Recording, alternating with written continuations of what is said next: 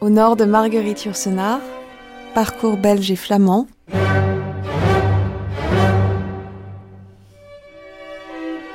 Une émission proposée par Clémence Boulouk.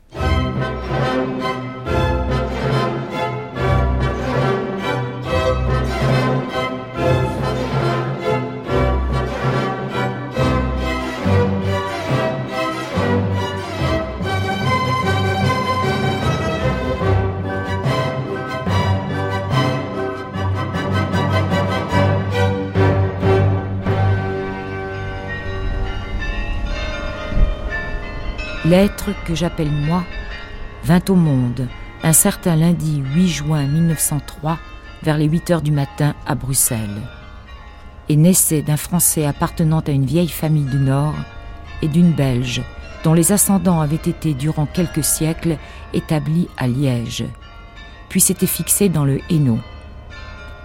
La maison où se passait cet événement, puisque toute naissance en est un pour le père et la mère et quelques personnes qui leur tiennent de près, se trouvait situé au numéro 193 de l'avenue Louise et a disparu il y a une quinzaine d'années, dévoré par un building. Ayant ainsi consigné ces quelques faits, qui ne signifiaient rien par eux-mêmes, et qui cependant, et pour chacun de nous, mènent plus loin que notre propre histoire, et même que l'histoire tout court, je m'arrête prise de vertige devant l'inextricable enchevêtrement d'incidents et de circonstances qui plus ou moins nous déterminent tous. Cet enfant du sexe féminin, déjà pris dans les coordonnées de l'ère chrétienne et de l'Europe du XXe siècle, ce bout de chair rose pleurant dans un berceau bleu, m'oblige à me poser une série de questions d'autant plus redoutables qu'elles paraissent banales, et qu'un littérateur qui sait son métier se garde bien de formuler. Que cet enfant soit moi, je n'en puis douter, sans douter de tout.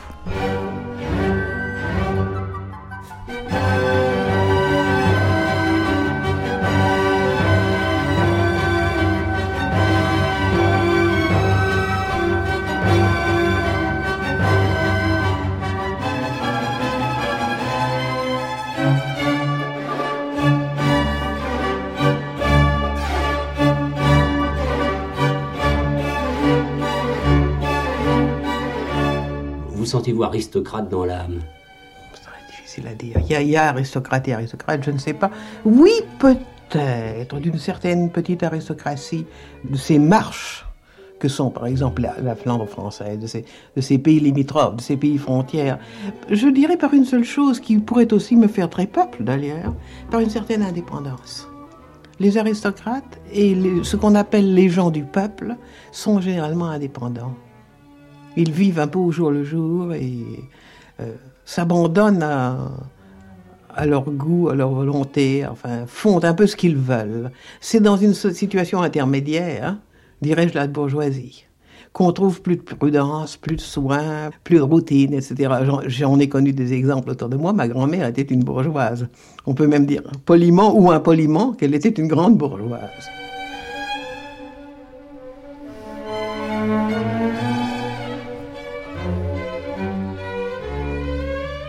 Belge Française Américaine Marguerite de Criancourt a changé d'identité, elle est devenue Marguerite Yourcenar. Marguerite Yourcenar, elle, a changé de passeport, sans doute en écho à son goût pour les identités de frontières.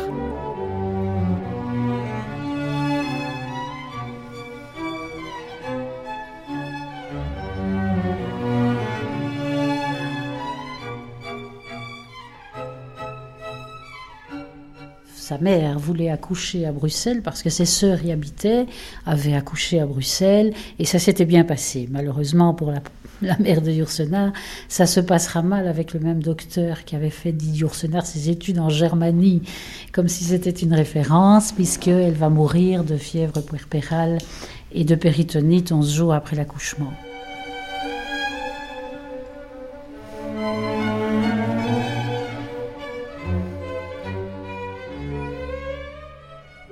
Nous sommes à Bruxelles, premier chapitre rien et capitale de l'épaisseur également comme Mémé a la qualifié la romancière. Nous sommes avec Michel Gosselard, Biographe de Marguerite Yourcenar, responsable du Centre international de documentation Marguerite Yourcenar, avec laquelle nous allons tenter d'éclaircir quelques brouillards autour de cette naissance.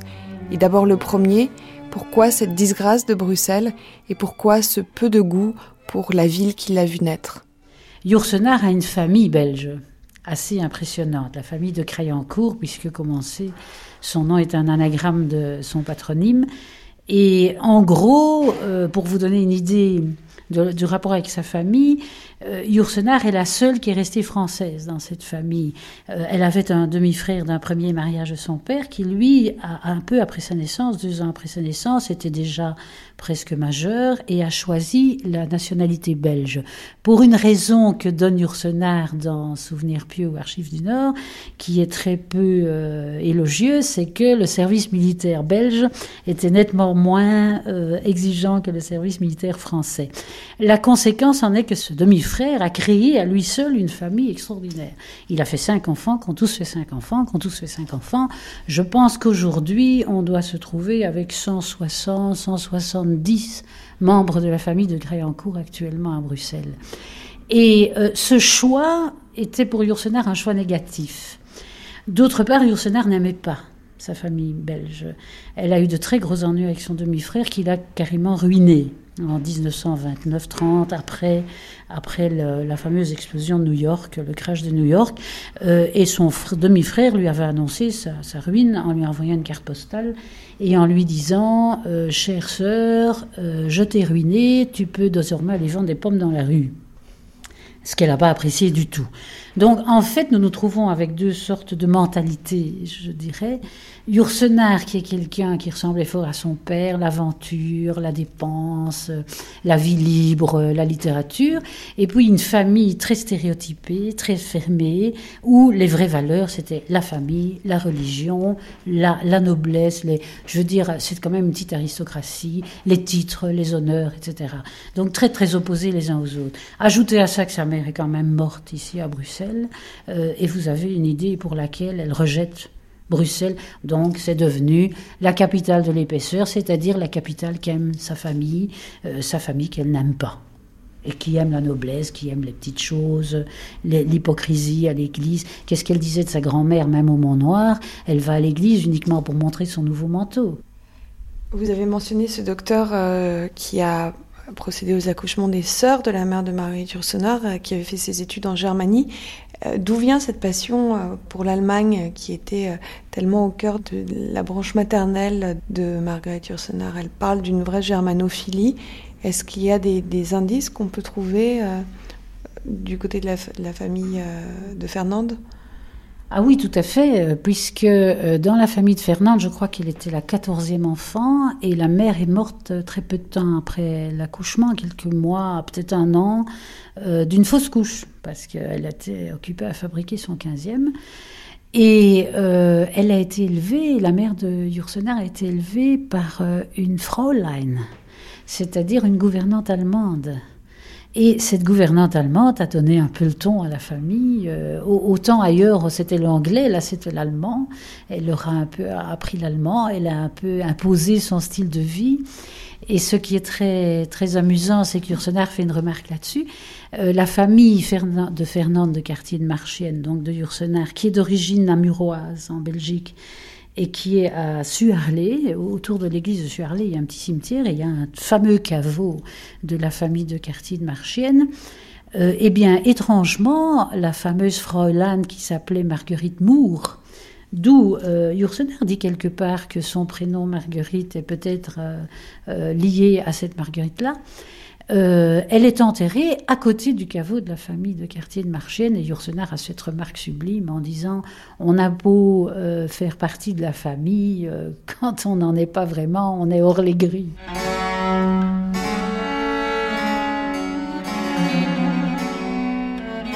Française et belge tout à la fois, c'est ainsi que Marguerite Yourcenar se présente lors de son discours de réception à l'Académie royale de langue et de littérature française de Belgique en 1971 où elle a été élue à titre étranger l'année précédente. Je commence donc par vous remercier et par remercier tous nos collègues dont le choix m'a appelé ici à titre étranger et en même temps si peu étranger, puisque ma famille maternelle et ma naissance furent belges, et qu'un de mes livres a pour arrière-plan l'un des moments les plus émouvants de votre pays. Il m'arrive de me dire, d'aimer à me dire, que plutôt que moi, c'est peut-être tel de mes personnages, ces personnages que je me plais à imaginer, continuant à partager ma vie, que vous avez à travers moi invité dans votre compagnie. Le médecin philosophe Zénon, né à Bruges d'une mère flamande, à cause de son traité des pro-théories, ou pour quelques recueils de sermons qu'il aura peut-être publiés à mon insu, le wallon Jean-Louis de Berlaymont, prieur des Cordeliers. Si cela est, il vous remercie par ma bouche.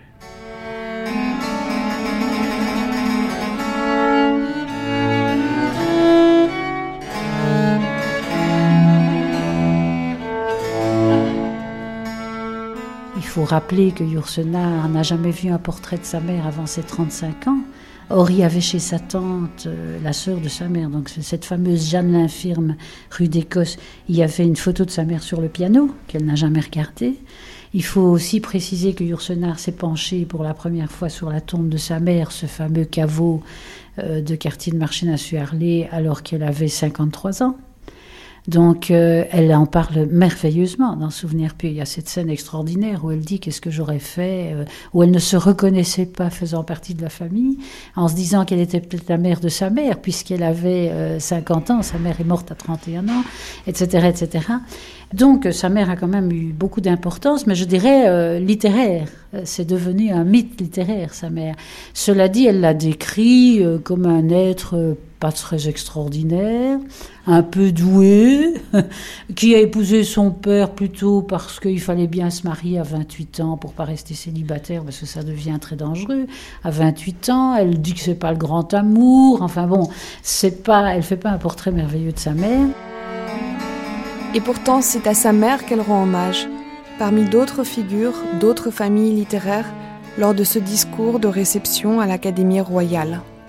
J'imagine, au fond de cette salle, venue, sans qu'on ait à les pourvoir de cartes d'invitation, une dame, en costume 1900, que je n'ai jamais connue, puisque sa vie et la mienne n'ont coïncidé que pendant une dizaine de jours mais qui, me dit-on, aimait les livres.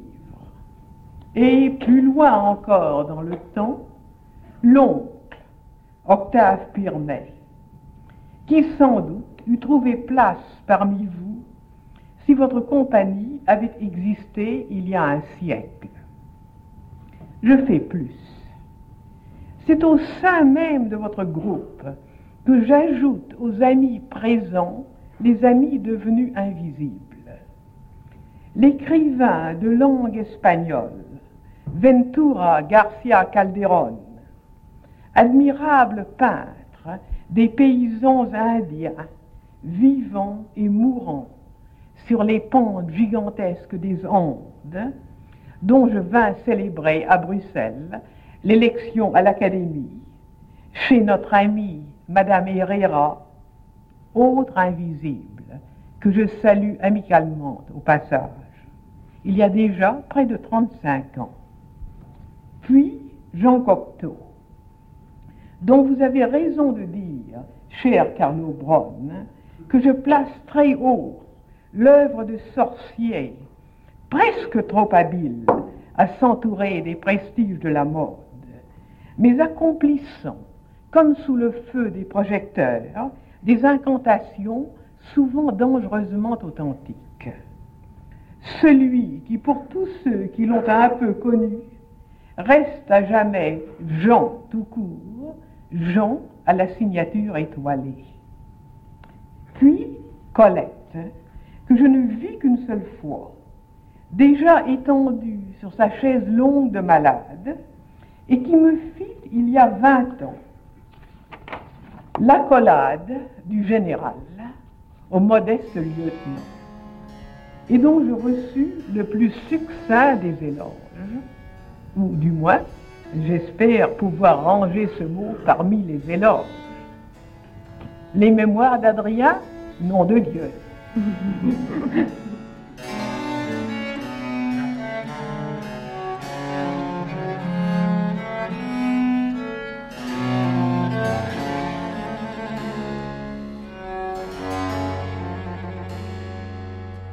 Par contre, la famille de sa mère l'intéresse parce que d'abord, c'est une région de Wallonie euh, très vallonnée, très nature. Or, Yourcenar était très attiré par la nature. Acco est un petit village charmant.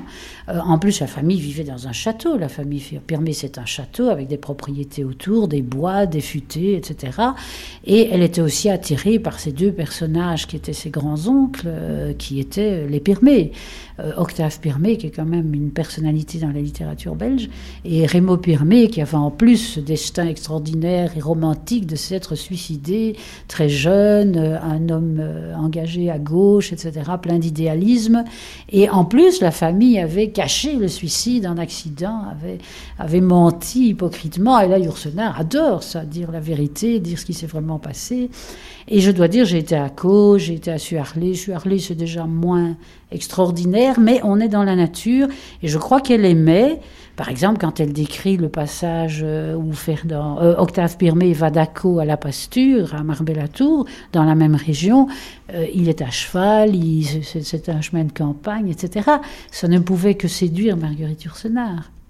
Par contre, Marguerite Yourcenar adore la mer, euh, quand elle parle d'Ostende, quand elle parle de la côte belge, c'est pour la critiquer en disant ne regardez surtout pas du côté des villas, tournez-vous et regardez la mer dont le murmure dure depuis le commencement du monde. Quoi. Elle, oppose ça en, en l'appelant euh, la côte belge un ulcère sur la belle peau de sable.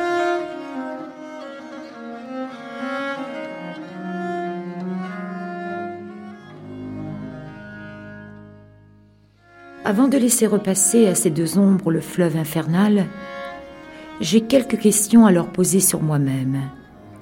Mais je tiens d'abord à leur dire merci. Après la longue série d'ascendants et de collatéraux dont on ne sait rien, sinon leur date de naissance et d'entrée dans la mort, enfin deux esprits, deux corps, deux voix qui s'expriment avec fougue, ou au contraire avec réticence, deux êtres qu'on entend soupirer, quelquefois crier. Lorsque, à l'aide d'incomplets souvenirs de famille, je dessine Mathilde, ma grand-mère, ou mon grand-père Arthur, j'utilise par surcroît, consciemment ou non, pour compléter leur image, ce que je sais d'une pieuse épouse et d'un correct propriétaire foncier du XIXe siècle. Au contraire, ce que leurs quelques écrits m'apprennent d'Octave et de Rémo déborde pour ainsi dire leur propre personne et rejaillit sur leur ton.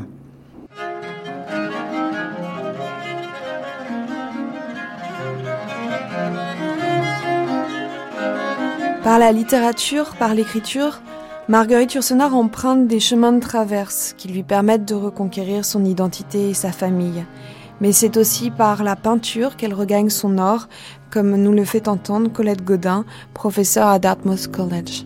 C'est vrai que ce qui est assez curieux, c'est qu'on a l'impression que tous ces livres étaient en germe dès sa vingtième année. Qu'il y avait un point de départ là, parce qu'elle s'est intéressée très tôt à l'histoire de familles. Euh, elle voulait faire quelque chose sur des familles du nord de la France, mais pas spécifiquement sa famille. Puis c'est devenu plus tard, quand elle en a eu le temps, après les grands romans, c'est devenu un peu sa chronique familiale. Mais d'où vient cet intérêt pour ces, chroniques familiales euh, du nord de la France? Pourquoi? Est-ce que c'est simplement parce qu'elle était familière ou est-ce qu'elle voit dans le nord de la France quelque chose de plus, euh, de plus vaste, un terrain de frontière? C'est surtout en, je crois que c'est en 56 pour la première fois, elle euh, raconte dans Souvenir pieux, quand elle est allée pour la première fois sur la tombe de sa mère, C'est là qu'elle a commencé à sentir véritablement le, ses attaches flamandes. Et je crois que c'est, enfin je crois, il me semble que c'est par l'intermédiaire de, de l'art, c'est-à-dire des peintres, qu'elle s'est sentie des affinités avec partie de l'Europe. Elle le dit quand elle parle de, de Bosch et de Bruegel. Elle euh, le dit, j'avais même noté quelque part ce qu'elle dit à ce propos. Elle dit que j'ai l'impression d'être reliée à Bosch et peut-être surtout à Bruegel par mes attaches flamandes et par une certaine sensibilité particulière qui n'a tout à fait pris sa forme qu'entre la mer du Nord et la Meuse au cours du XVIe siècle et dont il reste encore aujourd'hui des traces. Donc c'est dans une lettre de 1962. Donc il y a eu le travail sur l'œuvre noir qu'il a amené au XVIe siècle flamand et qui lui a fait ressentir ses affinités. Il y a eu aussi son, observation de l'histoire contemporaine qui euh, lui a fait reconnaître que les catastrophes historiques reproduisaient des catastrophes passées, des horreurs passées, parce qu'à propos de Bosch et de Bruegel, elle dit qu'elle les regardait comme une, inquiétante préfiguration du monde actuel aussi. Donc elle voit cette sorte de de nœud, euh, de nœud, oui, de, de continuité et presque de reproduction de l'histoire. À travers euh, ces paysages du Nord. À travers ces peintres, à mm. travers ces peintres du Nord, quand on voit le jardin des délices, le, enfin les, les, il y a la, fameuse toile qui est à Anvers, je crois, qui est de Margot la Folle, qui est cette grande femme maigre qui court sur euh, devant les décombres d'un village qui brûle. C'est une toile absolument saisissante qui pourrait être de tous les temps et de, de tous les lieux, mmh. de tous les pays. Donc il y a cette sensibilité flamande particulière, mais qu'elle trouve aussi universelle là où le singulier rejoint l'universel.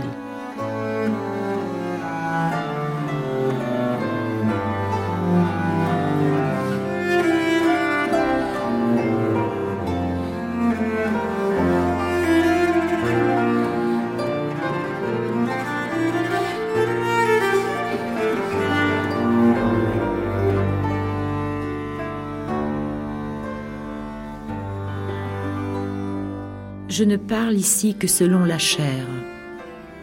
S'il est question de tout un ensemble de transmissions plus inanalysables, c'est de la terre entière que nous sommes les légataires universels. Un poète ou un sculpteur grec, un moraliste romain né en Espagne, un peintre issu d'un notaire florentin et d'une servante d'auberge dans un village des Apennins un essayiste périgourdin, sorti d'une mère juive, un romancier russe ou un dramaturge scandinave, un sage hindou ou chinois, nous ont peut-être davantage formés que ces hommes et ces femmes dont nous avons été l'un des descendants possibles. Un de ces germes dont des milliards se perdent sans fructifier dans les cavernes du corps ou entre les draps des époux. Je ne vais donc pas m'attarder à suivre génération par génération des Klinewerk, lentement devenus Crayoncourt. La famille proprement dite m'intéresse moins que les Gens. La Gens moins que le groupe. L'ensemble des êtres ayant vécu dans les mêmes lieux au cours des mêmes temps. Je voudrais, à propos d'une dizaine de ces lignées dont je sais encore quelque chose, noter ici des analogies des fréquences, des cheminements parallèles ou au contraire divergents. Profiter même de l'obscurité et de la médiocrité de la plupart de ces personnes pour découvrir quelques lois que nous dissimulent ailleurs les protagonistes trop magnifiques qui occupent les devants de l'histoire. Patience. Nous arriverons toujours assez vite à ces individus situés très près de nous, sur lesquels nous croyons à tort ou à raison presque tout savoir. Nous arriverons toujours assez vite à nous-mêmes.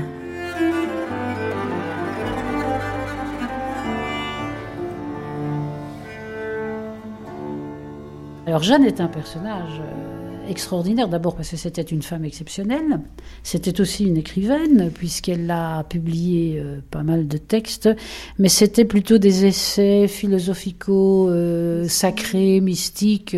Elle a même essayé un roman qui s'appelle L'autre devoir, et que nous avons ici d'ailleurs, et qui est très intéressant parce qu'en fait elle raconte en partie son histoire avec le père de Yourcenar, puisqu'elle a été sa maîtresse.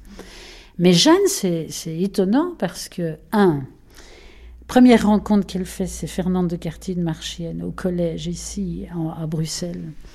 Et elle en tombe, comme la plupart des adolescentes qui vivent dans un collège féminin, elle en tombe radicalement amoureuse. Yourcenar laisse même entendre qu'il y a des relations, etc. Et on éloigne même la future mère de Yourcenar de Jeanne parce que Jeanne est protestante et on est dans un institut catholique. Et que les codes de Fernande ont drastiquement baissé depuis qu'elle s'est entichée de cette jeune femme extraordinaire qui était Jeanne. Deuxième période, euh, le père de Marguerite Ursenard, qui voit cette Jeanne le jour de son mariage avec Fernande, parce qu'elle est demoiselle d'honneur, qui en tombe fou amoureux à ce moment-là. Et Yourcenar dit, il ne pouvait quand même pas renoncer à son mariage, il a quand même été avec euh, Fernande se marier à l'église, euh, il en tombe fou amoureux. Il est inimaginable, connaissant le père de Yourcenar et ses relations avec les femmes en général, qu'on imagine un seul instant qu'il n'a pas revu Jeanne immédiatement. Il a dû revoir Jeanne euh, dès que le mariage était fini, en prétextant que sa femme l'aimait beaucoup. D'ailleurs, euh, il faut préciser que Monsieur de Crayancourt avait une habitude des trios, c'est-à-dire lui et deux femmes. J'ai trouvé quatre cas dans sa vie.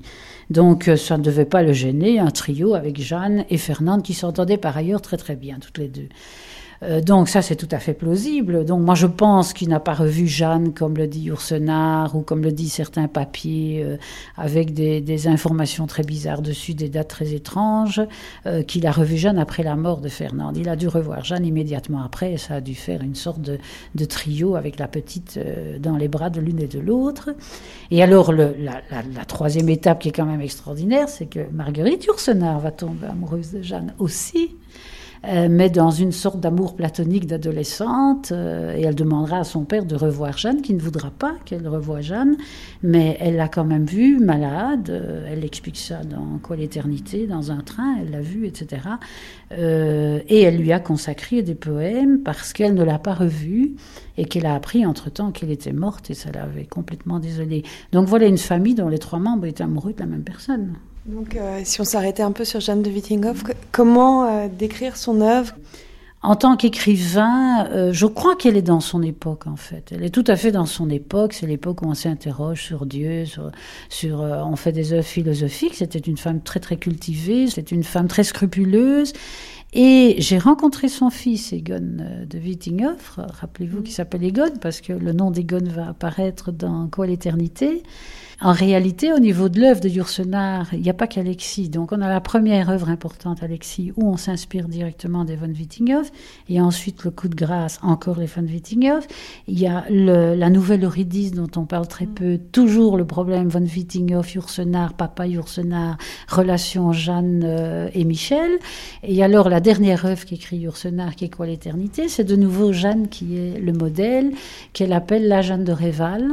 Elle avait annoncé qu'elle l'appellerait Jeanne W. Point, mais en fait, elle l'a appelée Jeanne de Réval. Et pourquoi Réval? Parce que Réval, c'est l'ancien nom de Riga. Donc il y a toutes sortes de fils dans son œuvre qui expliquent euh, la relation de Yourcenar avec cette Jeanne, qui pour elle, euh, si je prends que Yourcenar, qu'est-ce que c'était Jeanne pour Yourcenar Qui, qui représentait-elle? En fait, Jeanne était la femme qui a réussi ce que Yourcenar voulait réussir toute sa vie et qu'elle a raté, c'est une femme qui a réussi à aimer un homosexuel, à l'épouser, à avoir avec cet homosexuel un, peut-être deux enfants, et qui est restée avec cet homme jusqu'à la fin de sa vie.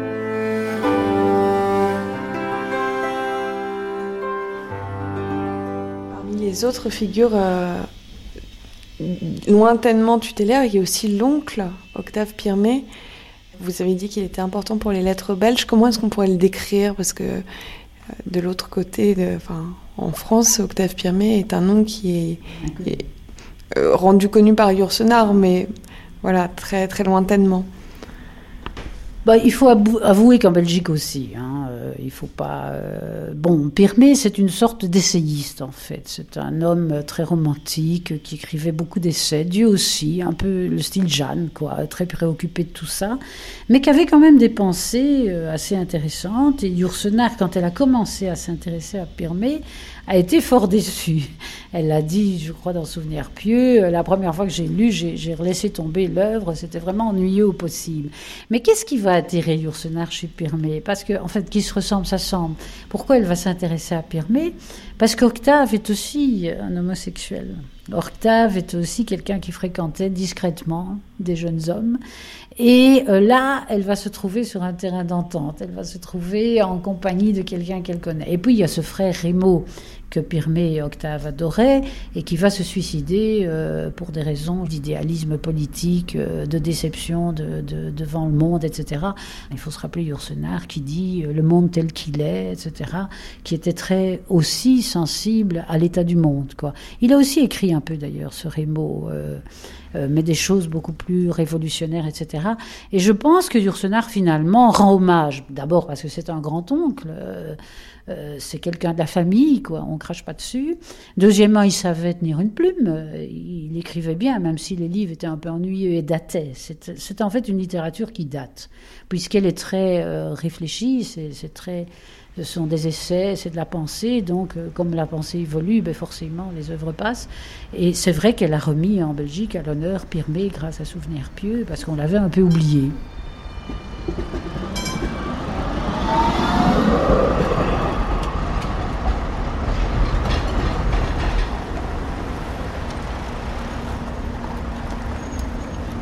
C'est donc une Belgique fougueuse que celle de Rémo et d'Octave Pirmé, une Belgique assez éloignée de celle de la respectable avenue Louise.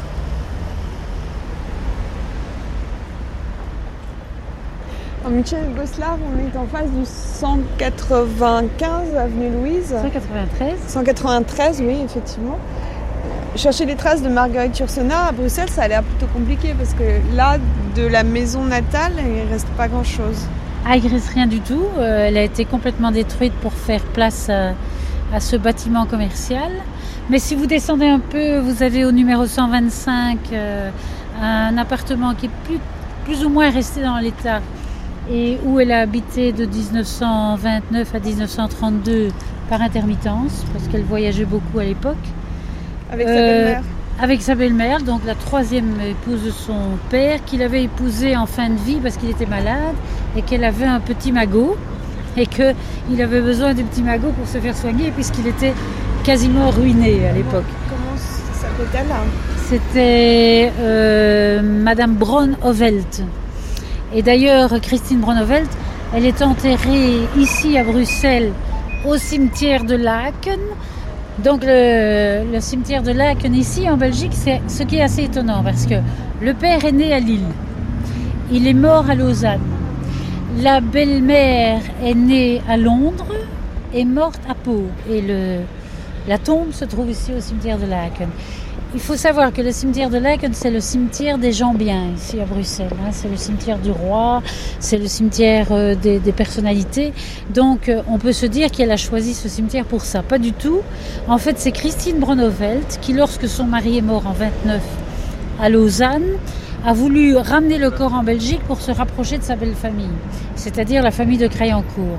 Et après deux ans d'expérience, elle a compris que c'était pas du tout ça, et elle est repartie à Pau en France, mais elle a laissé son mari enterré ici, et donc quand elle est morte, elle l'a rejoint tout simplement.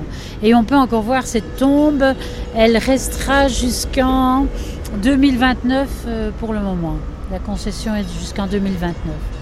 Alors à Bruxelles, vous avez encore comme vestige de Marguerite Yourcenar l'église de hum, Saint-Gilles où ses parents se sont mariés, l'église Sainte-Croix XL où elle a été baptisée.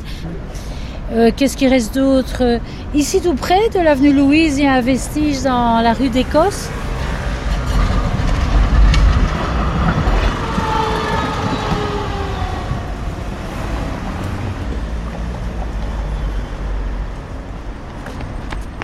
Cette avenue Louise, euh, quelle était sa connotation sociale? Est-ce que euh, habiter avenue Louise signifiait quelque chose? Ah je veux bien croire. hein.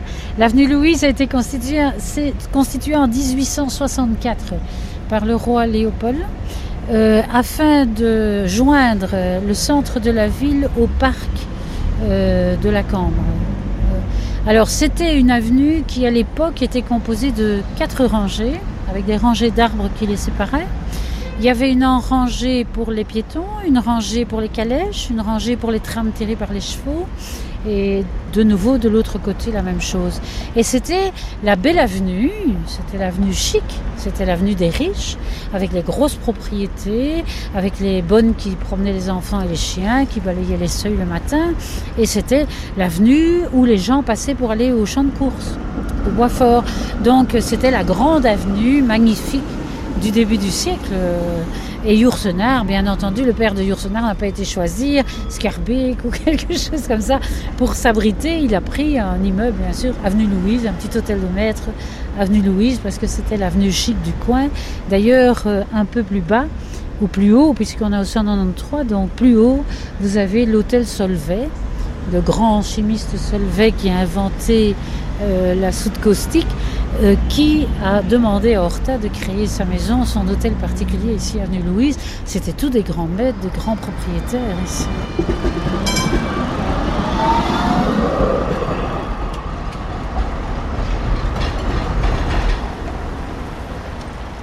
Alors, évidemment, lorsqu'elle se plonge dans les documents de sa famille, elle recherche d'abord ce qui a précédé immédiatement sa naissance.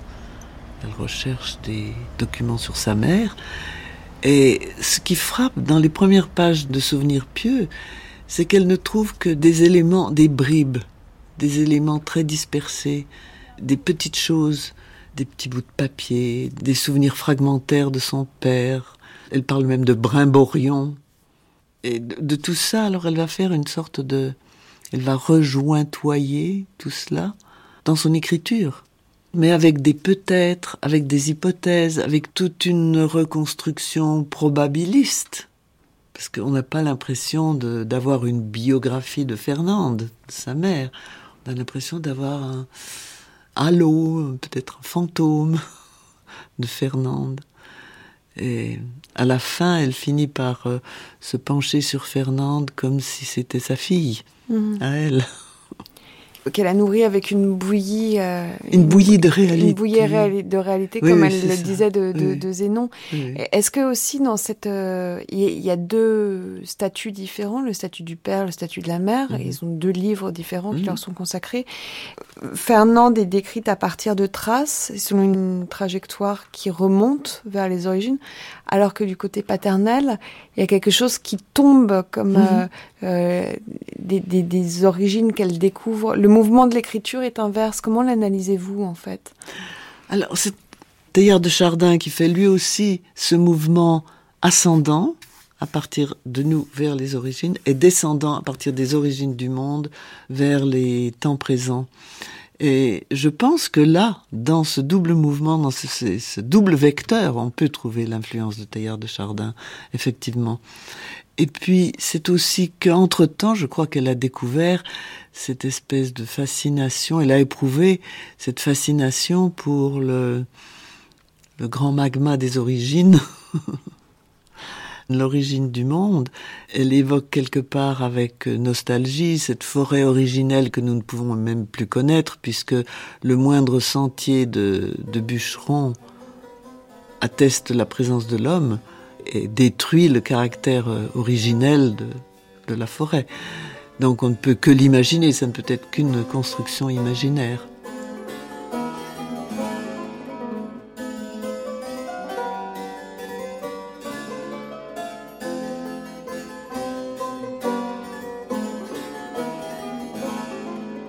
Sa famille maternelle est responsable des charbonnages, de l'industrialisation et des charbonnages du côté de Gosselies, Les Malles, Marcinelle, euh, dans la région de Charleroi.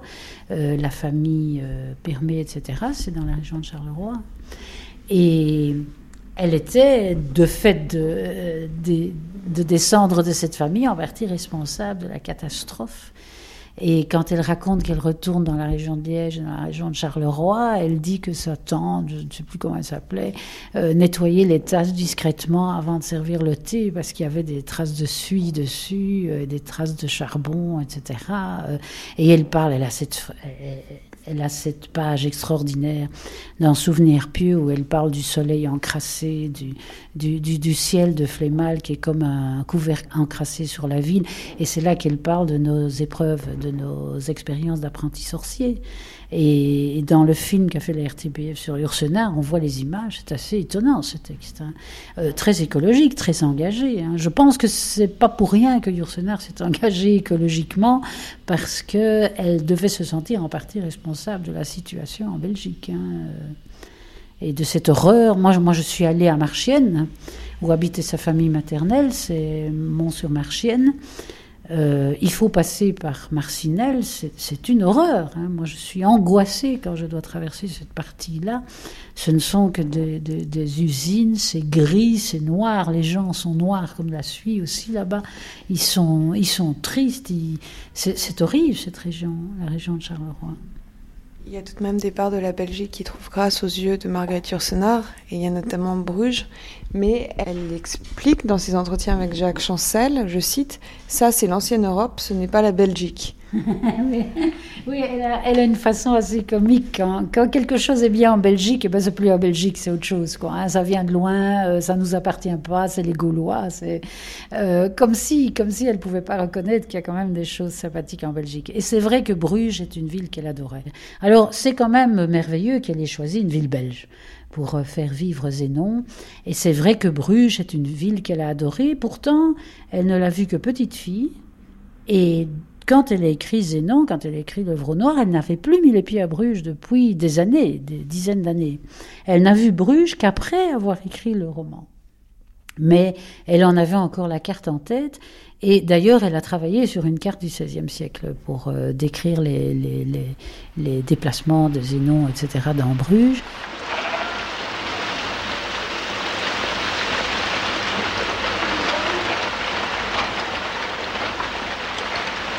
De retour à Bruges, monsieur le prieur. Et ce monsieur-là Monsieur Sébastien Théus est médecin. Ses bagages sont avec les miens. Très bien. Allez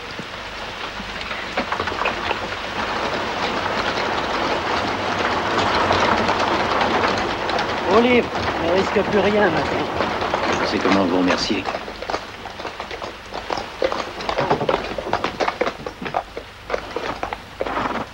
Vous êtes sûr de ne pas vous égarer? Monsieur le prieur. On m'a très bien expliqué. N'oubliez pas de nous rendre visite au couvent, monsieur Théus. Nous avons toujours besoin de bons médecins. Au revoir, monsieur le prieur, et merci encore.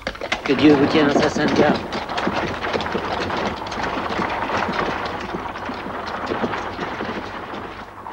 Elle aimait beaucoup le béguinage, elle aimait beaucoup le quartier ancien Sainte-Anne, elle aimait beaucoup euh, des tas de choses à Bruges, les musées, les canaux, euh, euh, le, le lac des Amants, comme on l'appelle, etc. Euh, et je pense que c'est une, image qui a dû lui rester de, la toute petite fille.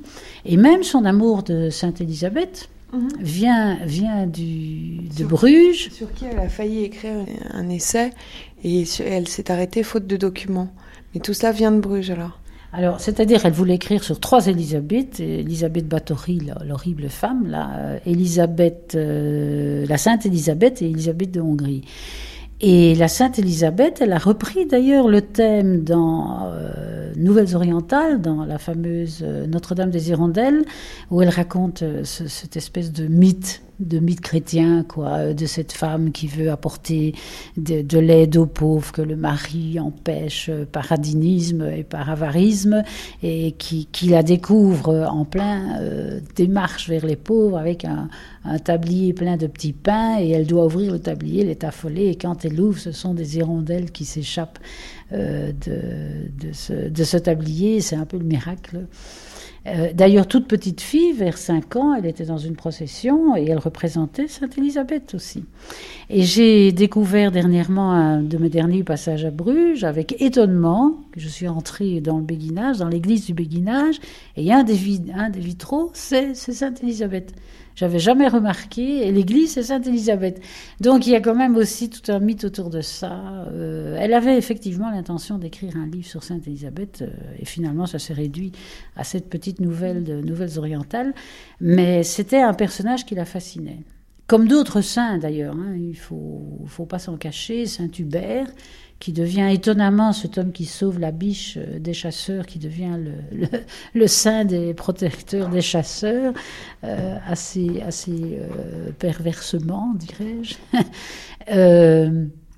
Elle connaissait, euh, elle a fait des émissions où elle parle pendant une demi-heure des saints, de tous les calendriers, donc elle était très très au fait de tout ça, très au fait des rites, euh, tout en refusant euh, catégoriquement le catholicisme, qui pour elle était une religion dogmatique à rejeter absolument où elle disait qu'entre la forêt et l'église, elle avait fait son choix, c'était la forêt. Dieu était dans la forêt et pas dans l'église. Mais enfin, elle parle de l'église telle que la voyait sa grand-mère euh, paternelle, c'est-à-dire un endroit où on se faisait voir, parce que au Mont Noir, ils avaient leur stalle réservée, la famille de Crayoncourt et la belle famille de Pas avaient ses stalles réservées. On présentait délicatement le goupillon à la famille et puis on aspergeait le reste de l'assemblée. Euh, elle raconte ça aussi euh, dans Archives du Nord. Euh, c'est assez amusant.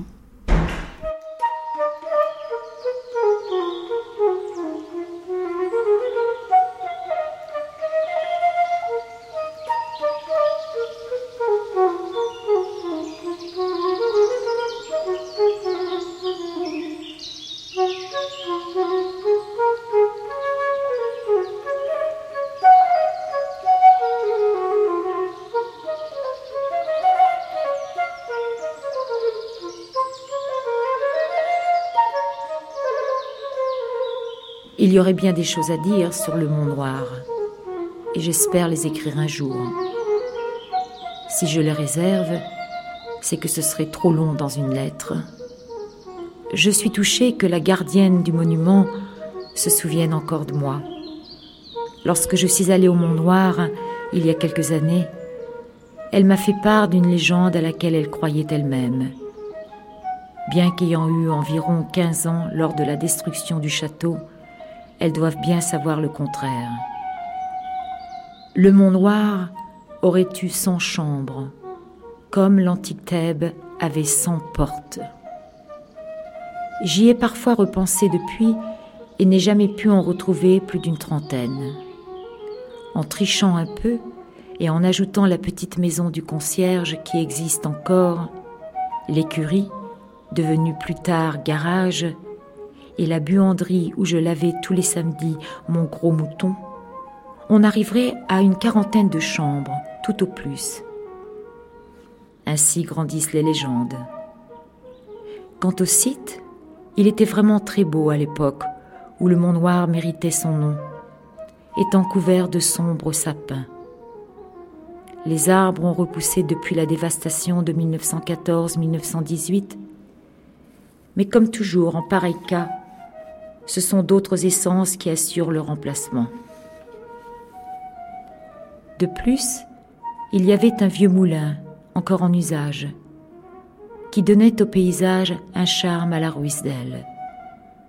C'est dans le chemin montant qui menait à ce moulin, m'a-t-on dit, que votre grande-tante Gabrielle, âgée de 15 ans, fut tuée. Il y a tout juste 100 ans, 1866 un charroi qui descendait à fond de train, ayant effrayé les poneys des deux enfants, elle et votre grand-père qui avait alors 13 ans. Gabriel fut renversé et tué sur le coup. Michel, mon père, se cassa la cheville et clopina jusqu'au château annoncer le désastre. Vous connaissez sûrement cette histoire, mais peut-être plus en gros. Quant au château, construit, si mes informations sont exactes, en 1824, retour des migrations, sur l'emplacement d'une vieille ferme ayant longtemps appartenu à la famille. Il était d'une architecture Louis XIII, très en vogue à l'époque romantique. Mais on ne peut pas, du point de vue esthétique, regretter beaucoup sa perte.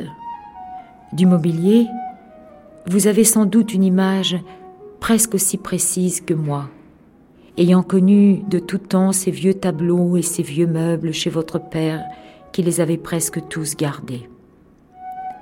Il y aurait aussi beaucoup à dire sur les personnes qui ont vécu sous ce toit, depuis votre redoutable arrière-grand-mère, Madame Krineverk, comme votre grand-père aimait à l'appeler, jusqu'au domestique, le cocher Achille, le jardinier Hector, la cuisinière Julienne, la grosse Madeleine et la petite Madeleine, et le maître d'hôtel, valet de chambre Joseph, qui buvait les fonds de bouteille en chantant des chansons alors à la mode, ou qui avait été à la mode dix ans plus tôt, le brave général Boulanger. Tous ces gens-là et quelques autres encore vivaient dans les sous-sols. La grande cuisine toute noire où brillaient des cuivres, la laiterie avec ses pots de grès pleins de beurre salé, et la salle des gens, avec sa grande table ronde située juste au-dessous de la salle à manger des maîtres, et plus gaie que celle-ci.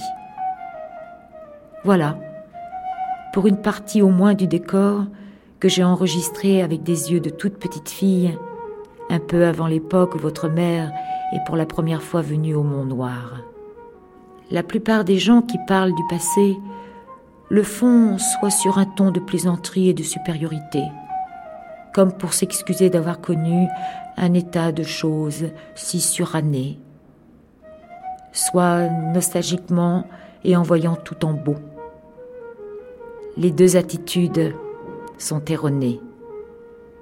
Il y avait à prendre et à laisser dans cette vie au Mont Noir, comme partout ailleurs.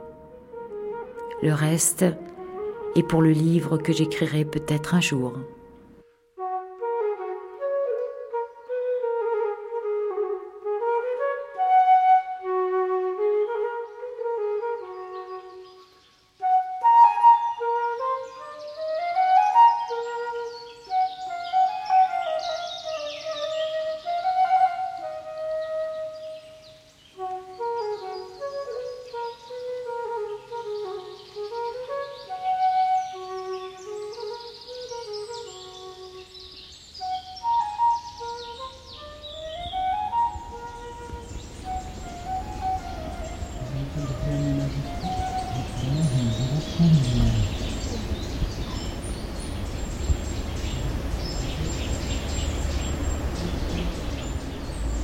Vous êtes euh, directeur de la Villa Marguerite Yourcenar. Nous sommes ici au Mont Noir. Quelles sont les traces euh, de Marguerite Yourcenar qui demeurent ici? Alors ces traces sont essentiellement les traces de l'enfance. Marguerite Yourcenar euh, a, vécu ses premiers étés sur le Mont Noir, qui était en fait le domaine familial de la famille de Criancourt, donc sa famille paternelle. Et donc elle a passé les premiers étés de son enfance ici. Il, y avait, il n'existe plus, il y avait un château euh, construit au XVIIIe siècle, un petit château qui était euh, le, lieu de villégiature de la famille, habitait l'hiver à Lille et qui venait, euh, comme beaucoup de l'aristocratie de la bourgeoisie locale, se retirer dans ces terres, puisque toutes les fermes autour, les métairies appartenaient à la famille. Alors il venait à la fois faire des affaires, le père de Marguerite Yourcenar venait rendre visite à ses fermiers, bien sûr avant lui son grand-père, etc. Yourcenar parle de tout ça dans Archives du Nord, le volume de ses, euh, euh, son autobiographie familiale qu'elle a consacrée à sa famille paternelle. Et donc la petite Marguerite, elle, le monde noir, c'est essentiellement la découverte de la nature, la découverte même, on pourrait dire, d'une certaine sensualité. Elle a dit plus tard que c'est au monde noir, c'est dans ces Flandres-là qu'elle avait appris à aimer tout ce qu'elle aime, c'est-à-dire le chant des oiseaux, c'est-à-dire les fleurs, c'est-à-dire la liberté de la petite fille qui courait dans ce parc. Elle a raconté tout cela, le contact avec les petits animaux à la fois de la ferme et les petits animaux sauvages, la vue d'un renardeau, etc. Il se trouve qu'aujourd'hui, ce parc est devenu le parc départemental Marguerite Yourcenar, qui se trouve au cœur de ce parc, la Villa Marguerite Yourcenar, qui est euh, résidence d'écrivains euh, européens, et j'allais dire l'ombre, le, voile, le, parfum de Marguerite Yourcenar est partout présent dans ce lieu. Il reste quand même la maison des gardes, c'est ça, à l'entrée du parc. Euh, une maison euh, est une sorte comme, un octroi avant de descendre vers la bergerie où nous sommes. Et puis euh, la villa, est-ce que c'était aussi cette structure-là qui était présente à l'époque ou quelles sont les indications qui feraient que cette demeure aujourd'hui fait écho à celle qu'a connue la jeune Marguerite? Alors, c'est vrai que à l'entrée du parc, il y a ce qu'on appelle la maison des gardes qui date, euh, enfin, qui est vraiment euh, du début du siècle. Yourcenar a connu cette maison des gardes. Elle en parle d'ailleurs.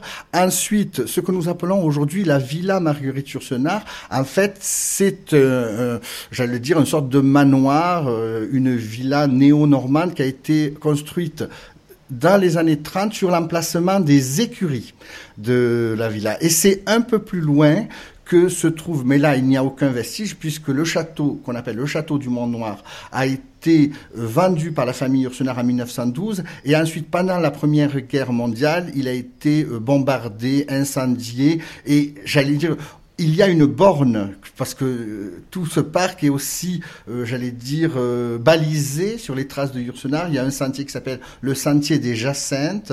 Et donc, il y a une borne qui dit que c'était l'emplacement du château, mais il n'en reste aucun vestige aujourd'hui. En 1986, quand Marguerite Yourcenar vient au musée, est-ce qu'elle s'arrête au Mont Noir Quel est son rapport avec cette terre d'enfance? Alors c'est un rapport très très affectueux, très euh, j'allais dire très sentimental. L'histoire du retour de Marguerite Yourcenar au, au, Mont Noir, il date d'avant 1986 et la création du musée, puisque vous savez qu'au moment où elle est élue à l'Académie française et où elle vient, où elle euh, elle vient pour la cérémonie de réception, elle passe les mois d'avant à faire une sorte de voyage sur les lieux, tous les lieux qu'elle a aimés. Ce voyage commence en Angleterre terre, mais elle va en Belgique, dans des lieux qu'elle a aimés, et c'est là où après tant d'années, elle revient au Mont Noir, et où là, il y a tout un, travail... L'émotion la prend. Moi, je, la, elle est prise par, par l'émotion de retrouver. Vous savez qu'elle a retrouvé des gens qu'elle a connus. Euh, il y a eu tout un, rapport au Mont Noir très très touchant. Elle est, euh, il se trouve que à ce moment-là, la villa appartenait à, à, à des, une famille de Lille qui avait. elle a été invitée par ces gens-là elle est allée de la fenêtre de ces gens-là et elle dit que de la fenêtre de sa chambre d'enfant, elle avait exactement la même vue, puisque le château est dans le prolongement de la villa. Il y a des choses très touchantes. Et il y a aussi, et on peut dire que ce parfum de retour à l'enfance a été déclenché quelques années avant par un monsieur d'ici, qui est d'ailleurs le fondateur du musée, qui est monsieur Sonneville, qui lui avait envoyé des bulbes des fameuses jacinthes du Mont Noir, qui étaient le souvenir de ces, euh, c'est vraiment des tapis magnifiques violets, les bluebells que l'on voit, qu'elle a retrouvés dans d'autres paysages, mais ces bluebells, ces jacinthes sauvages, c'est un peu, j'allais dire, la, Madeleine de Proust, la, la Madeleine de Yourcenar, ce sont ces fleurs qui aujourd'hui encore sont le symbole du Mont Noir, les jacinthes, et qui d'ailleurs font partie du logo de la Villa Marie-Yourcenar.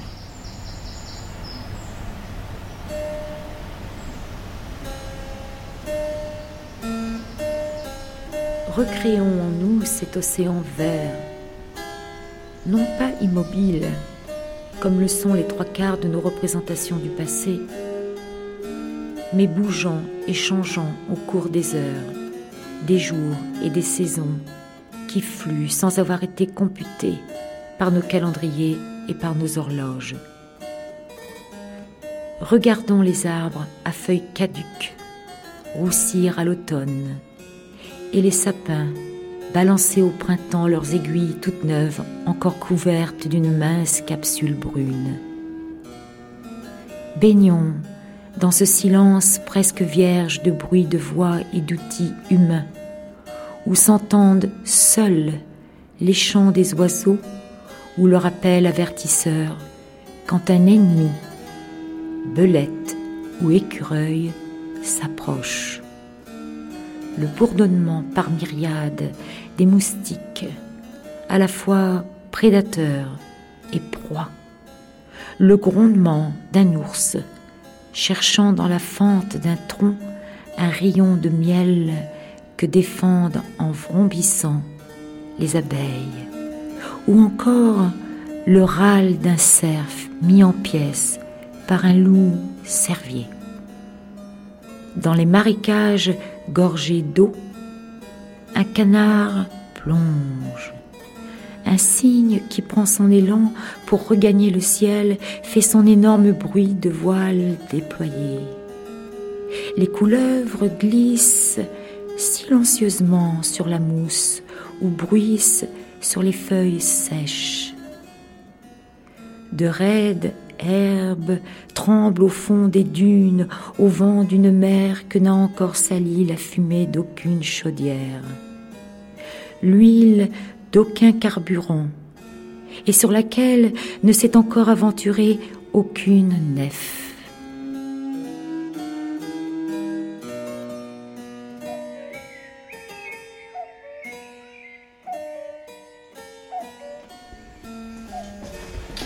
Alors, nous sommes aussi ici dans les Flandres.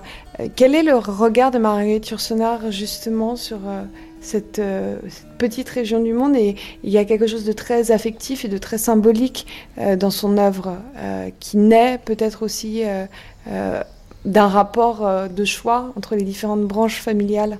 Oui, il, semble évident que Yourcenar ait choisi, j'allais dire consciemment ou inconsciemment, la partie paternelle de sa famille, dans la partie flamande et de Flandre française. Cette culture-là, dans ses écrits, dans ses interviews, dans sa correspondance, elle est souvent valorisée.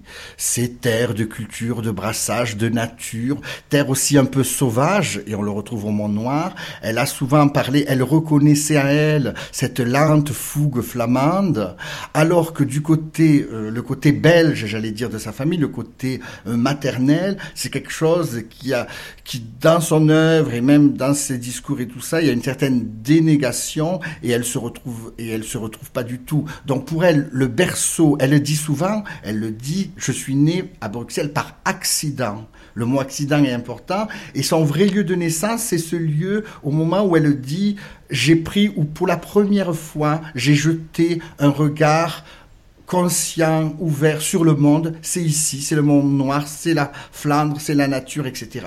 Donc il y a vraiment une valorisation très sentimentale, mais presque euh, viscérale des Flandres, de la Flandre française. Elle sait plus dans l'Archive du Nord à, parler de ces, euh, paysages, des gens, de, tout ce qu'elle a connu enfant, qui l'ont construit totalement, alors que elle, elle refuserait presque Yourcenar, elle aurait presque aimé être née sa mère. Puisque, si je puis me permettre euh, cela, il y a une vraie dénégation et ça retombe sur la culture euh, wallonne, belge, etc., qu'elle trouve souvent un peu pesante, un peu euh, même provinciale, alors que j'allais dire du côté de la France et de la Flandre, c'était aussi la province française. Pourtant, c'est aussi euh, le lieu où sa grand-mère Noémie est toute puissante. une grand-mère qui va à la messe pour euh, faire euh, admirer ses atours dans la petite église de Saint-Jean-Capelle qui est tout à côté. Il y a aussi cette ambivalence-là avec, avec une, une grand-mère, enfin une partie de la famille qui est raidie dans son orgueil de caste. Elle parle d'ailleurs de caste. Voilà. Oui, d'ailleurs, c'est très fort chez Yourcenar. Elle va juste, même dans Archives du Nord, à faire des comparaisons entre les castes, euh, la noblesse euh, française et belge, et les castes, le système des castes en Inde, où elle a voyagé. Mais c'est vrai que Bien sûr, dans la partie aussi française, il y a des gens dans la famille, il y a certaines valeurs euh, qu'elle n'aime pas du tout, et il y a ce personnage de sa grand-mère, Noémie, qui était encore euh, la vieille douairière, qui régnait, qui comptait l'argent, qui avait un rapport tout à fait condescendant euh, avec les, domestiques, puisque c'est le terme qu'on employait à l'époque, et que Yourcenar, bien sûr, a été déjà rejeté puisque par cette grammaire parce que il semble que la grand-mère avait un rapport déjà conflictuel avec son fils, Michel, qui déjà lui-même était passé dans la famille pour l'aventurier, déserteur, coureur, voyageur. Sa fille allait suivre un peu ses traces d'une certaine façon à travers le monde. Et donc, euh, elle représentait, elle, plus la stabilité. Et la fille a fait son choix plutôt vers l'ouverture, euh, euh, le voyage, le métissage, les échanges, qu'une caste qui se referme sur elle-même et qui s'asphyxie d'une certaine façon.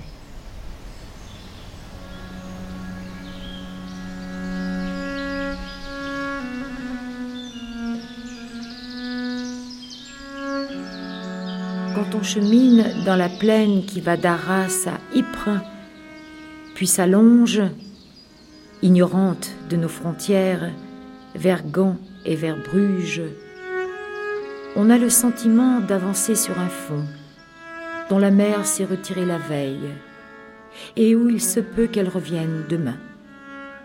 Vers l'île, Anzin et Lens, sous l'humus raclé par l'exploitation minière, se tassent les forêts fossiles, le résidu géologique d'un autre cycle, plus immémorial encore, de climat et de saison. De Malo-les-Bains à l'écluse, on doit les dunes bâties par la mer et le vent déshonoré de nos jours par les coquettes villas, les casinos lucratifs, le petit commerce de luxe ou de camelote, sans oublier les aménagements militaires. Tout ce fatras qui, dans dix mille ans, ne se distinguera plus des débris organiques et inorganiques que la mer a lentement pulvérisés en sable.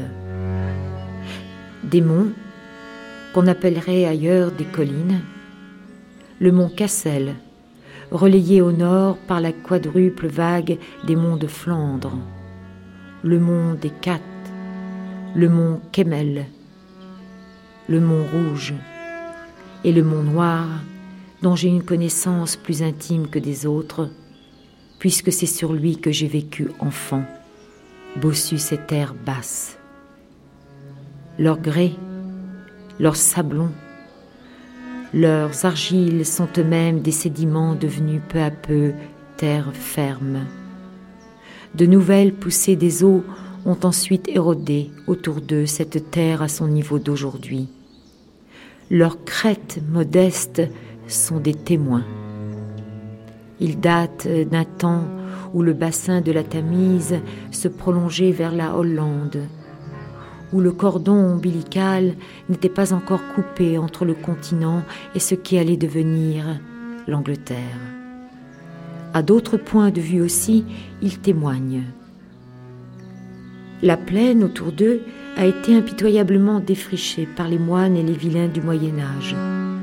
Mais les hauteurs, plus difficilement converties en terres arables, tendent à conserver davantage leurs arbres.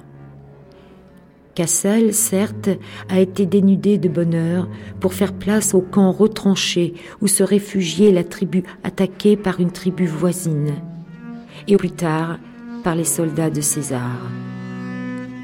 La guerre, à intervalles presque réguliers, a battu sa base comme autrefois les marées de la mer.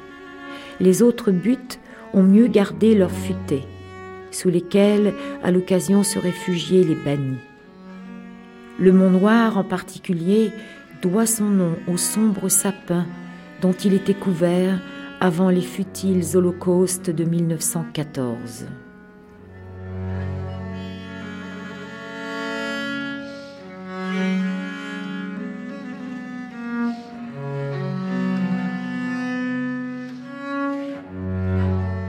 Pour Marguerite Yourcenar, la religion ne sera jamais ostentation, elle ne sera jamais celle de sa grand-mère.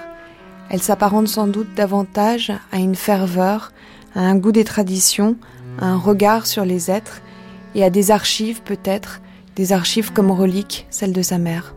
Ce qu'elle appelle, enfin ce que moi j'ai appelé archives, c'est un ensemble de choses, c'est pas ce qu'on pourrait appeler officiellement archives parce que elle n'a pas toujours des archives à sa disposition, de vraies archives.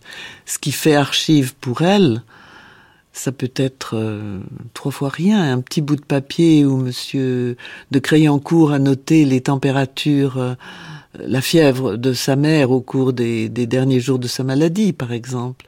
Ça fait archive. Des, des bribes de poèmes, le début de roman de sa mère, ça fait archive il y a aussi la relique. Mm-hmm. Il y a quelque chose qui est intéressant lorsqu'elle parle euh, de sa mère. Il y a une sorte de... Le vocabulaire religieux abonde autour de la mère. Parce que Fernande était, était pieuse, elle avait fait venir des reliques sur son lit de mort, etc. Et son père, Monsieur de Créancourt, lui avait remis, avait remis à Marguerite, déjà jeune femme, une cassette qu'elle appelle les reliques, cassette des reliques. Et ces reliques contenaient donc le début de roman de Fernande, de sa mère, euh, une mèche de cheveux, son alliance, euh, le fameux reliquaire qui était dans sa chambre, etc. Et elle procède à la dispersion des reliques, d'une façon très profanatrice en quelque sorte. Elle fait fondre l'alliance, elle brûle le roman, elle brûle, elle brûle, elle disperse, elle brûle beaucoup dans sa vie d'ailleurs. Elle brûle les bouillons de ses romans, etc. Mais là, elle, elle disperse ses reliques. C'est le contraire de l'invention des reliques dans la religion catholique. Là, c'est la dispersion des reliques. Mais, dit-elle à, à la fin de ce passage, elle dit, mais la cassette avait rempli son office. Donc l'archive, elle ne l'archive elle n'en fait pas une archive, au sens où elle ne la garde pas, elle ne va pas la conserver, mais elle la transforme en écriture. Donc elle avait rempli son office en ce sens qu'elle lui avait ramené un fantôme de Fernande, qu'elle lui avait permis de se pencher sur cette, euh, sur cette mère qu'elle n'avait pas connue.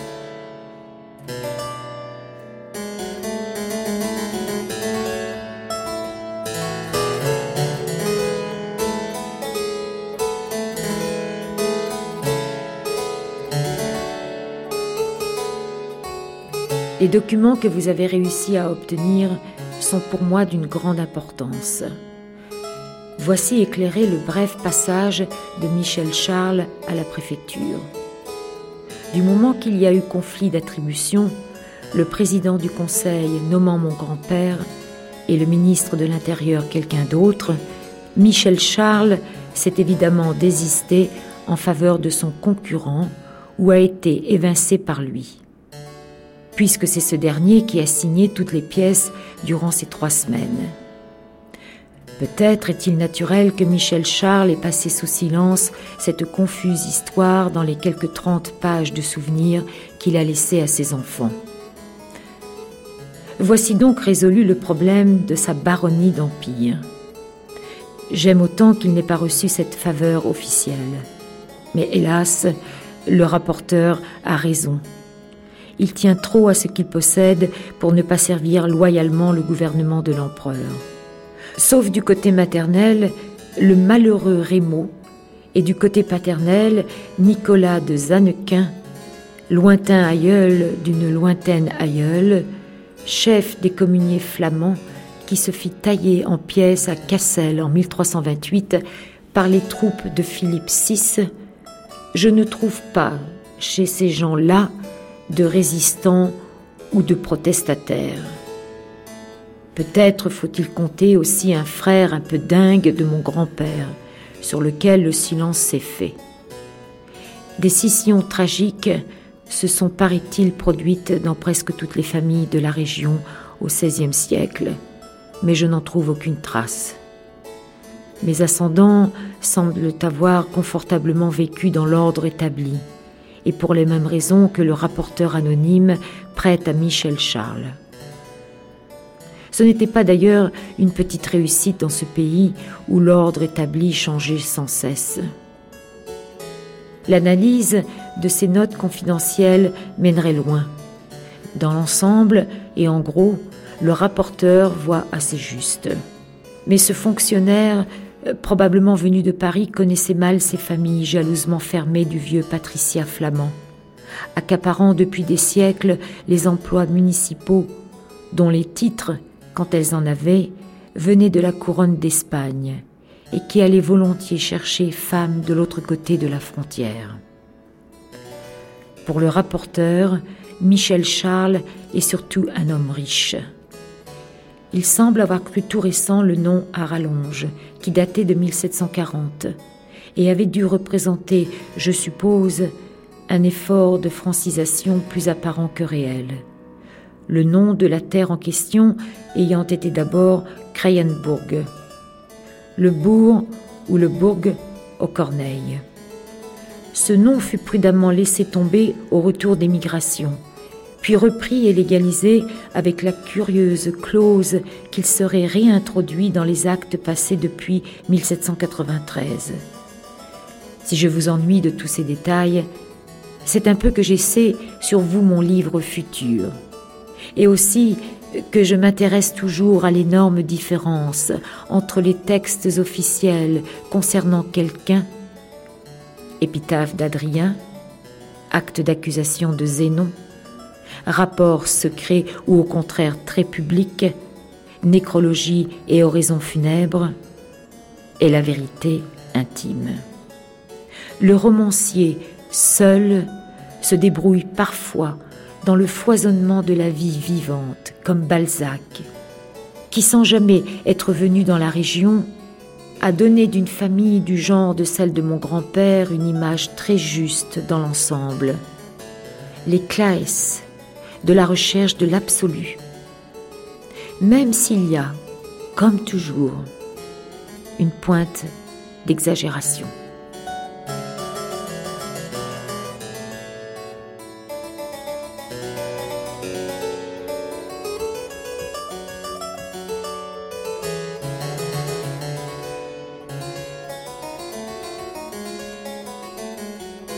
Romancière, essayiste, Bérangère Depré se glisse dans le réseau, dans les mailles de Marguerite Yourcenar.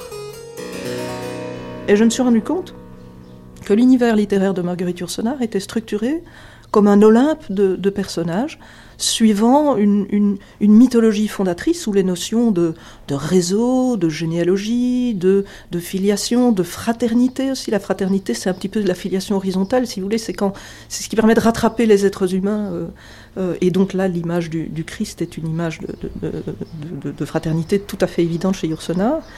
Euh, hein, l'homme des douleurs, celui par lequel on, peut passer pour... C'est la pierre de touche de la compassion avec euh, les autres êtres humains.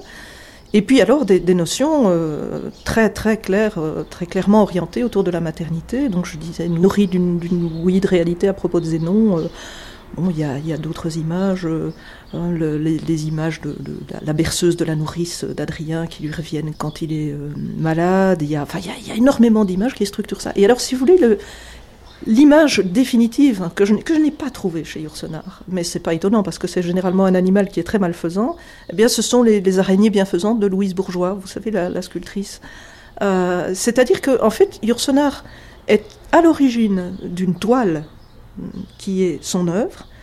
Euh, elle, est au centre de cette toile. Et comme une araignée, il n'y a pas un personnage qui peut bouger sur cette toile sans qu'elle entre en résonance avec lui. Mais là où une araignée viderait les personnages de leur substance, une araignée serait un, être malfaisant, Yourcenar, au contraire, elle les alimente de sa substance. Ça, c'est une phrase clé de Souvenir pieux quand elle dit euh, qu'elle se penche vers sa mère comme vers une fille et qu'elle dit qu'il en est d'elle comme des personnages qu'elle alimente de sa substance pour tenter de les faire vivre ou, revivre. Elle a avec sa mère une relation extrêmement symbolique, bien sûr, puisqu'elle ne l'a pas connue physiquement, si vous voulez, euh, ou très peu, très, très, très brièvement, trop brièvement.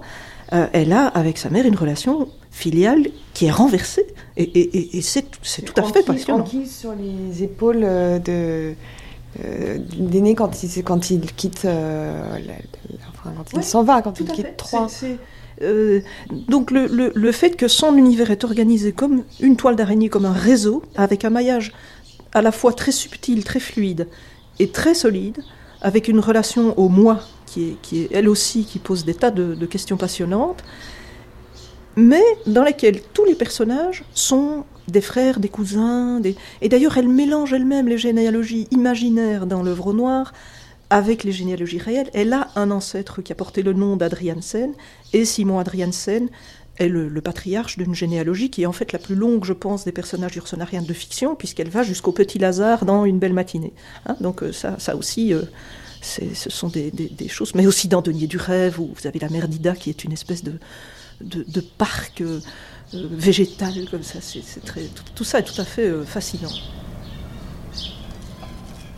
une quinzaine environ après la mort de Fernande.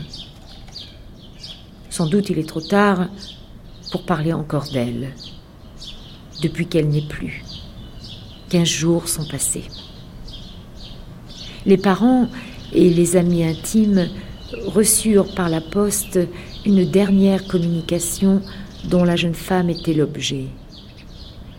C'était ce qu'on appelle un souvenir pieux. Un feuillet de format assez petit pour qu'on puisse l'insérer entre les pages d'un missel, où l'on voit au recto une image de piété, accompagnée d'une ou plusieurs prières, chacune d'elles portant souvent au bas, en très petits caractères, l'indication exacte des heures, jours, mois et années d'indulgence que leur récitation procurerait aux âmes du purgatoire. Au verso, une demande de se souvenir devant Dieu, du défunt ou de la défunte, suivie de quelques citations tirées des Écritures ou d'ouvrages de dévotion, et de quelques oraisons jaculatoires. Le souvenir pieux de Fernande était discret.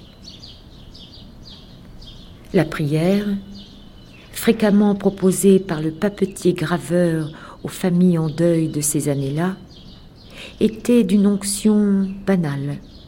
Elle avait été recommandée aux fidèles le 31 juillet 1858 par Pie IX, comme applicable aux âmes souffrantes, mais ne s'encombrait d'aucune computation naïvement basée sur les horloges ou le calendrier des vivants. Au verso, suivi d'oraisons jaculatoires dotées des usuelles indulgences, figuraient deux phrases sans nom d'auteur que je suppose rédigées par Monsieur de C. Il ne faut pas pleurer parce que cela n'est plus, il faut sourire parce que cela été. Elle a toujours essayé de faire de son mieux. La première pensée me touche. Dans le piteux arsenal de nos consolations, celle-là est encore une des plus efficaces. Le veuf voulait dire que l'existence de la jeune femme demeurait un acquis, un bien en soi, si éphémère qu'il eût été, et que la mort ne l'annulait pas.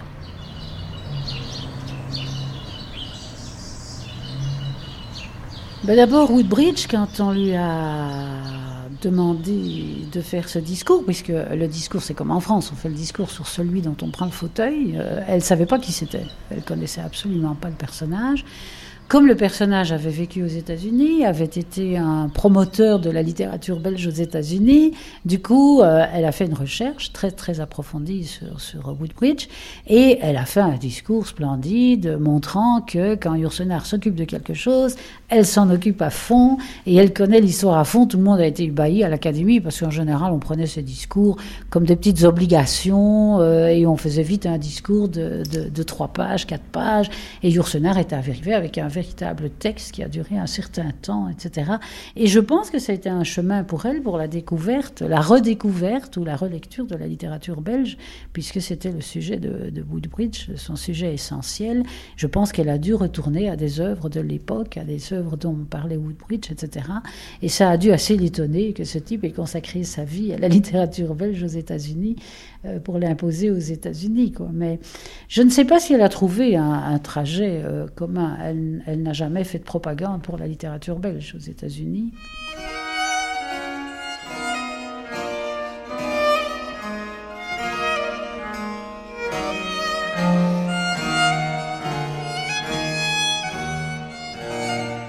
Il y avait sans doute chez Woodbridge l'humilité du professeur au service de ses élèves.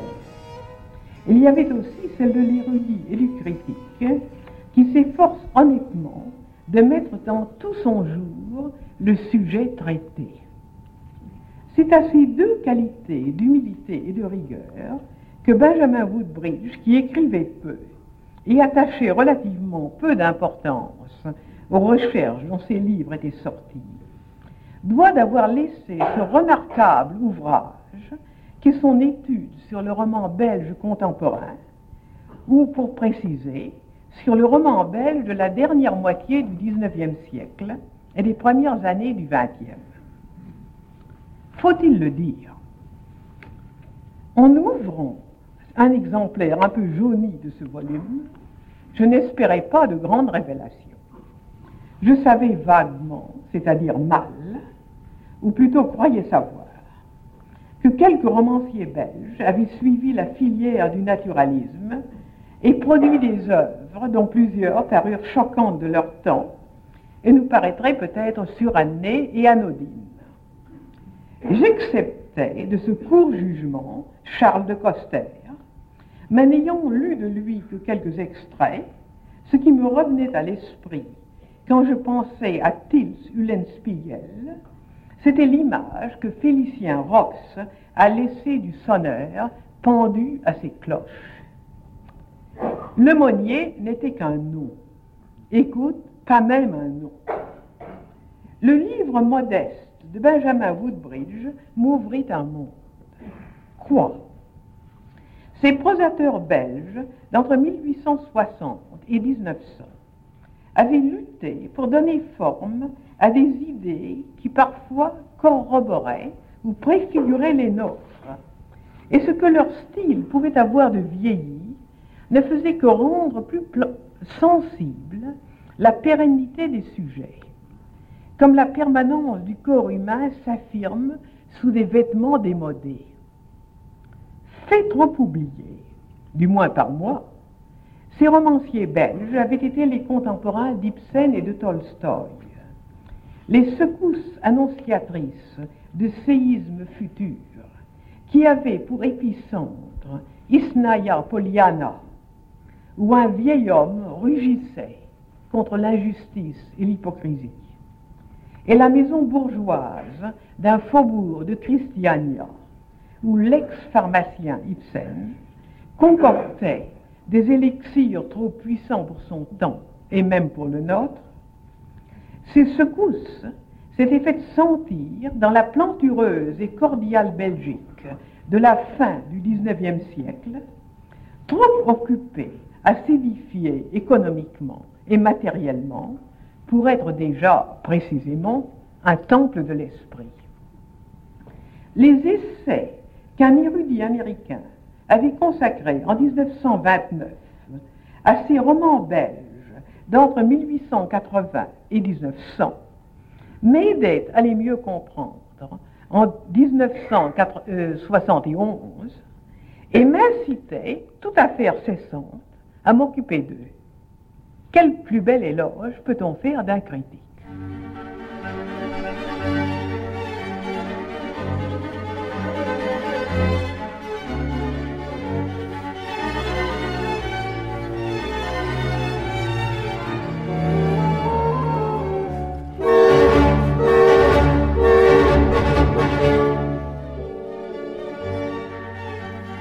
C'était au nord de Marguerite-Yourcenar, parcours belge et flamand.